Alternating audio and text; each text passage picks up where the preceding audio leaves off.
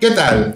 Esto es su programa Los Letrosos y seguimos hablando de literatura en cuadritos porque los cómics también son literatura realmente. Sí. Nos acompaña su amigo Héctor Viveros Arcelia Ceballos. Alan Anguiano.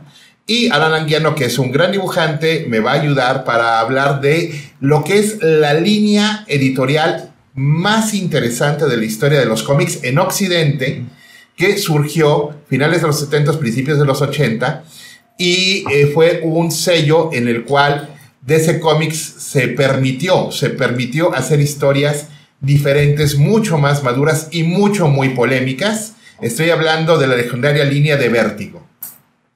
Alan, ¿qué nos cuentas? Pues bueno, eh, yo diría que comencé, cuando yo comencé a leer cómics bien, bien, bien, de hecho fue gracias a ti. Este, Me, me hacen responsable de muchas cosas. La realmente. verdad es que eres responsable de muchas Sí. cosas. No quieres No- la autoría, pero. No hablaré, enfrente- no, no hablaré hasta que esté presente mi abogado. Saludos, Vangelis. sí, yo era un pequeño cachorrito perdido ahí. En De la calle. 14 años. Sí, y llegó Héctor a pervertirme con cómics de Batman. Total, eh, siempre me gustaron los cómics, pero cuando descubrí la línea Vértigo dije, ah, caray, esto está más Esa es otra cosa. para niños grandes, ¿no? Ujú. Y la verdad es que eh, Vértigo viene siendo como el, el- el hijo rebelde de DC Comics, el, el niño emo que está en su cuarto ahí todo vestido de negro, y toca temas un poquito más serios que vienen siendo, eh, y tiene líneas eh, como Sandman, el Swamp Thing, Constantine, que era Hellblazer, Wow. este, Lucifer, V de venganza. V de Venganza, eh, ¿cómo se llama? Fables, Fables, Fables. y está eh, Preacher. Preacher, Preacher, muy bueno. Que de hecho tiene serie, ¿no? De- Tiene, tiene Sí, serie. hicieron sí. una, una serie. sí. Esa no la he visto, fíjate. Creo que es de Netflix. No, no es de Netflix. No, no es de Desgraciadamente no es de Netflix. Netflix. Ah. Es de Showtime. Mm, no, pues no la vi. Este, y bueno, Vértigo lo que viene manejando es un. Antiguamente era un universo, un universo alterno al de DC Comics, ¿no? Con historias que no se tocaban entre sí. Ajá. Seguía siendo dentro del multiverso de DC Comics, pero no el principal, donde está Batman, Superman, etcétera. Hasta que se vino lo- el Kingdom Come. No, no era Kingdom Come. El, En la crisis de Tierras Infinitas. Eh, en Hora Cero. 1985. Hora cero. Ah, hora cero. Hora cero. sí. Hora cero, entonces en los noventas. ¿Sí? Ah, Sí. Se viene hora cero y fusionan los universos, que es cuando empiezan a destruir los universos, todo eso.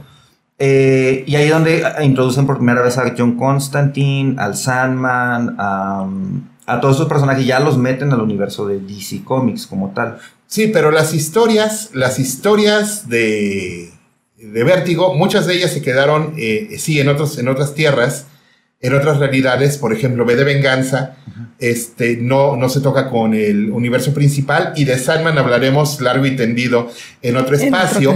pero quiero, quiero ver este, si, si sacamos la lista de nombres de grandes autores de cómic que realmente DC les dice, ¿sabes qué? Vente y puedes escribir lo que quieras con un nivel muy leve de censura de los temas más blasfemos que se te ocurran con completa libertad.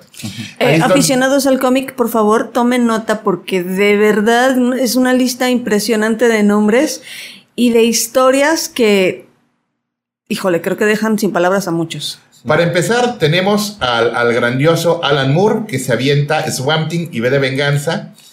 Tenemos a Neil Gaiman, que se avienta Sandman y, y empieza con, con Lucifer. Eh, ¿quién, quién escribe a Constantine en su primer momento? Gardenis. Garth Ennis, que escribe a Constantine y escribe a Preacher. Si quieres empezamos por Preacher para, para luego pasar más arriba. Preacher es una historia donde un predicador este, que está perdiendo la fe y que nunca quiso ser predicador, le cae encima un engendro de ángel con demonio y todo mundo quiere ese poder dentro, es el único que lo soporta este, vivo y le da el poder más cabrón que puede tener un mortal, le da la voz de Dios. Wow. Lo que él diga con la voz de Dios, el que lo escucha tiene que obedecerlo. Y el asunto es de que cuando alguien literalmente le dijo, jódete con la voz de Dios, eso terminó muy mal. Terminó muy mal. Dime que no es cierto. Digo, dime que no existe eso, porque si fuera realidad, no existe, pero, pero realmente este, dan ganas, porque si dice con la voz de Dios a un banquero, reparte toda tu riqueza, lo tiene que hacer. Este, y Preacher es una serie muy blasfema, este, habla de, de- de- de la iglesia con grupos paramilitares, habla... O sea, este, nada cercano a la realidad. Nada cercano a la realidad. Este, y eh, luego tenemos este Hellblazer, por favor, Alan. Háblanos de cómo empieza Hellblazer y por qué, y por qué el Constantine que conocemos actualmente, perdón, Keanu Reeves, perdón, la serie de televisión, está muy light. Bueno, hay que, antes de que hable Alan, hay que decir que aunque sí se hicieron una versión eh, que estaba muy, muy padre, muy interesante, la película de Keanu Reeves, y que la serie eh, es todavía un poquito más oscura, no llega a ser lo que en realidad debería de ser Constantine, ¿cierto? Sí, bueno, es que en la película lo encasillaron en exorcista, que yo creo que es lo que menos hace Constantine, ¿no? Exorcizar. El personaje como tal es, es otra cosa. Eh, por ejemplo, los- la primera saga eh, lo puedes ver. Te dan, hay una historia donde te cuentan que Jesucristo va a volver a, a- a nacer, ¿no? Va a volver al mundo y se topa él a la nueva Virgen María. Pero él dice, oye, pero a mí me gusta el mundo tal como está. Así que él la viola para evitar que nazca el, el- niño Jesús. Para, que, para evitar que ella sea virgen. O sea, toca temas muy, muy, muy pesados. Este, la, la primera, eh, la saga original de Hellblazer, que viene siendo Constantine. Eh, él, por ejemplo, con el diablo, con el primero de los caídos, lleva una relación de, de odio-amor. Donde Constantine dice, bueno, ¿cómo matas al diablo, no? Si no está vivo. Pues lo, lo, lo vuelve de carne y hueso. Y lo manda de marinero a un barco gay.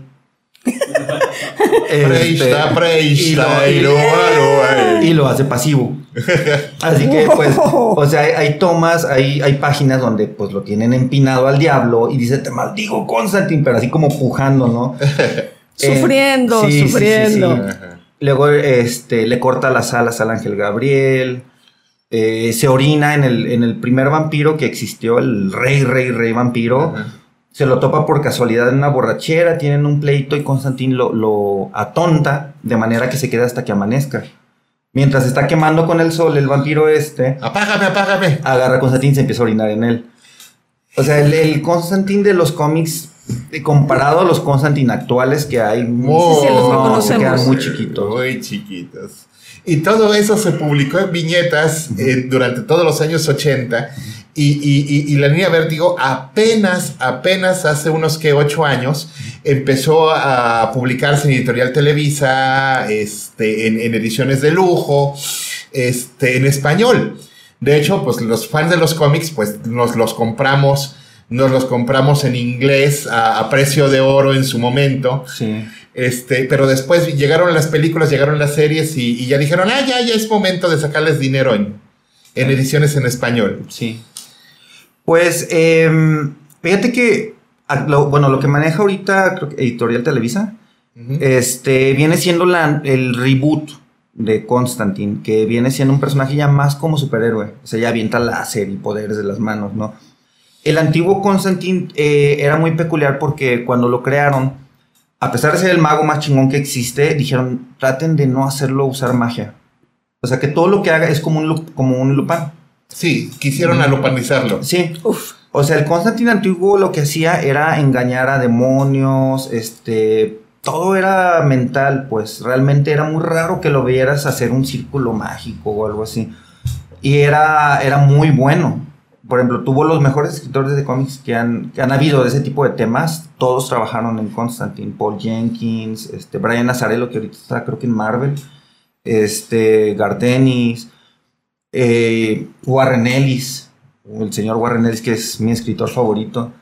Este, y bueno, sí. eh, ese Constantine era, era muy distinto. Y de hecho, él fue el que fue amarrando varias, varios universos, como es el del Sandman. Él fue el que presentó al Sandman al universo DC. Porque en los primeros números de- del Swamp Thing, él está buscando el casco del Sandman. De acuerdo que le dice, ah, sí, lo tiene una exnovia mía. Y llegan y pues está la tipa ahí desnuda masturbándose. No, es, no era, no Era el era, Sandman, ¿no? ¿no? no era el casco, era la bolsa de arena. Ah, la bolsa de arena, sí, sí, sí. Y ahí te van presentando a Constantine, él va hilando de cierta manera muchos universos, el Swamp Thing, que es donde crearon a Constantine por primera vez, él es el que está bailando el universo de Superman, Batman, todo eso con el universo Vértigo.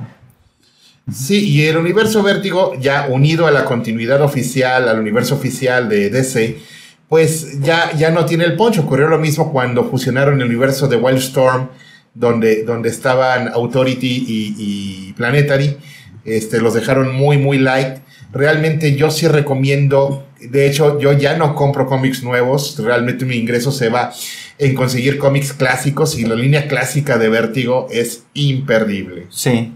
Sobre todo la de Sandman, que de hecho ahorita está carísima, ¿no? Sí, eh, conseguirte Sandman completo no te sale menos de 5 mil pesos. Sí, es carísimo. Yo, yo no la tengo. Yo sí.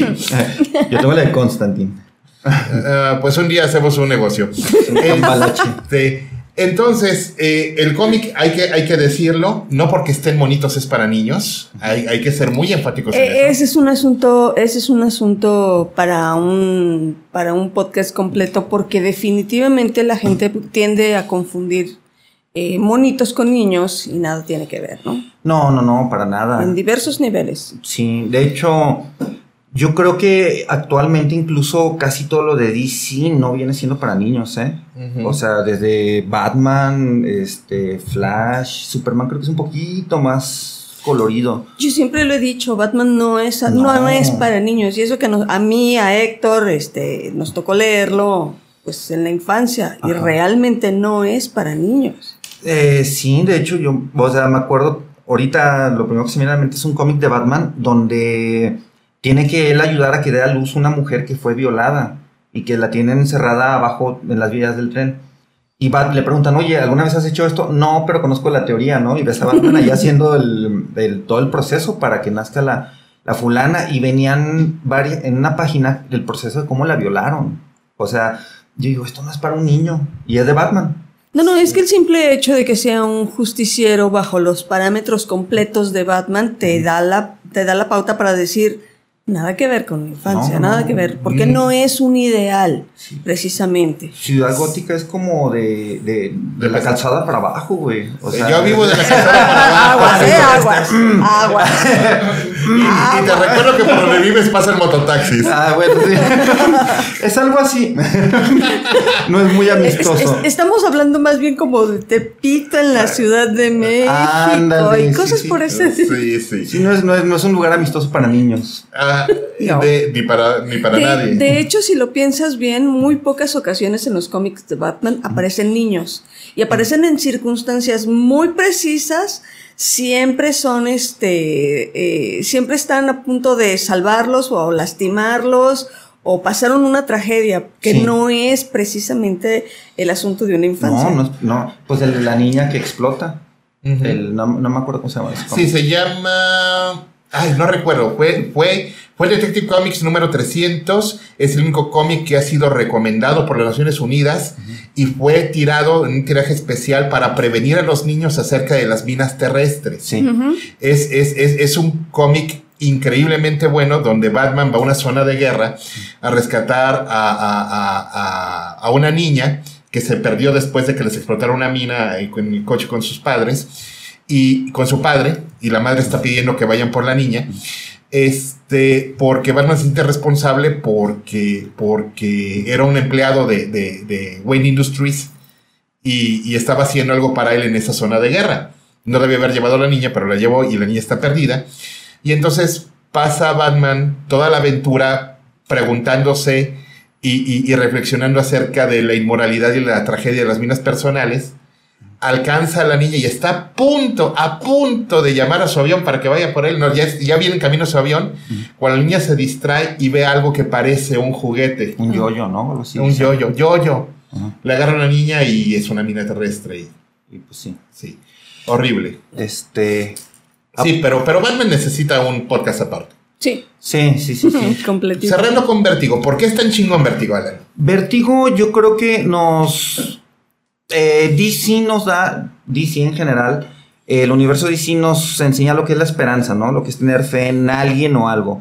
Y Vértigo nos enseña, pues, lo que es el crudo mundo en el que vivimos, ¿no? Donde la esperanza vale madres. Sí.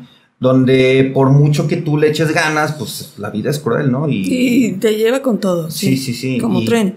Y todos los personajes, desde Sandman hasta Tim Hunter, de los libros de la magia de Neil Gaiman, a todos les va de la patada.